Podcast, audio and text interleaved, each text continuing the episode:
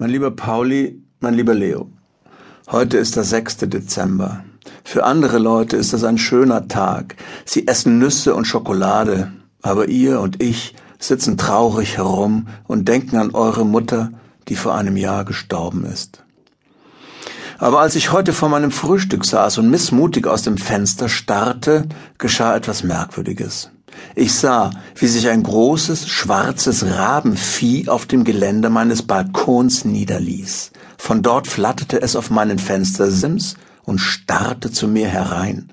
Erst auf das Rührei, das unberührt vor mir stand, dann mir geradewegs in die Augen. Einer Laune folgend stand ich auf, öffnete die Balkontür und sprach ihn an. Na, alter Rabe, hast du etwa Hunger? Ja klar, ist schließlich Frühstückszeit, oder? Ja, ja, dann, dann komm doch bitte herein. Ha, das ist ein ganz alter Rabenfängertrick. Auf den falle ich wirklich nicht mehr herein. Nein. Wenn du ein guter Rabenfreund sein willst, dann bringst du mir mein Frühstück hier heraus. Ich fand ihn ziemlich unverschämt, aber ich unterdrückte meinen Ärger, denn er hatte mich neugierig gemacht. Wie heißt du? Hm, Friedrich. Und du? Löw. Löw? Saublöder Name. Ich ging darüber hinweg. Friedrich, bist du denn schon mal von einem Rabenfänger gefangen worden? Mir schien, er wäre ein kleines bisschen freundlicher geworden. Oh ja, ich blicke auf ein langes Leben in Gefangenschaft zurück. Äh, wo bleibt denn eigentlich mein Rührei? Ich streifte mir schnell einen dicken Mantel über und brachte ihm die Pfanne, über deren Inhalt er sich mit gesegnetem Appetit hermachte. Hühnerrührei. Naja, Rabenrührei schmeckt erheblich besser. Ich verstand nicht recht, was er meinte, aber er plapperte weiter, ohne die Nahrungszufuhr dabei im mindesten zu unterbrechen. Was äh, guckst du eigentlich so miesepetrig in der Gegend herum? Fehlt dir irgendwas? Nein, nein, ich muss heute nur sehr an meine beiden Neffen denken, deren Mutter nicht mehr lebt. Ich möchte ihnen etwas Besonderes zu Weihnachten schenken, aber mir fällt nichts Rechtes ein. Hast du vielleicht eine Idee? Na, du bist ja ein komischer Onkel. Weißt du nicht selber, worüber die sich freuen?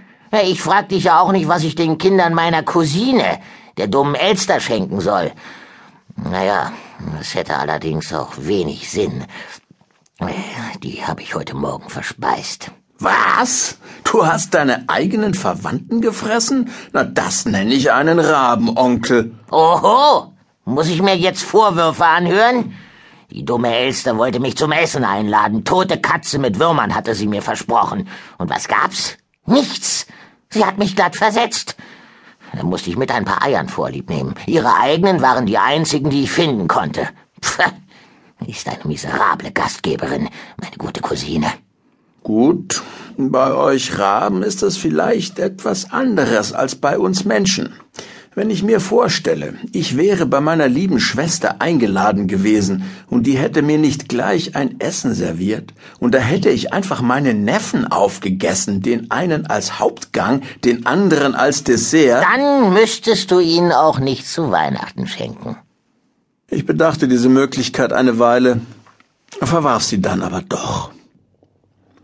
Ich glaube, ein guter Onkel sollte seine Neffen nicht einmal dann aufessen, wenn er Hunger hat, sondern ihnen lieber etwas Schönes zu Weihnachten schenken, wenn er denn einen guten Einfall hätte. Na gut, Menschenonkel. Das kann man so sehen. Ähm, ich mach dir einen Vorschlag. Vor uns äh, liegt ein kalter Winter. Da gibt es für unser eins verdammt wenig zu futtern. Ich äh, komme, wenn ich Hunger habe, von Zeit zu Zeit bei dir vorbei und klopfe ans Fenster. Dann machst du mir ein schönes Rührei und ich erzähl dir ein Stück aus meinem Leben. Das kannst du aufschreiben und deinen Neffen schenken.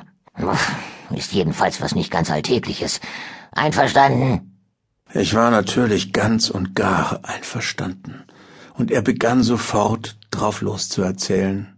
Eine merkwürdige Geschichte. Wollt ihr sie hören? Hier ist sie.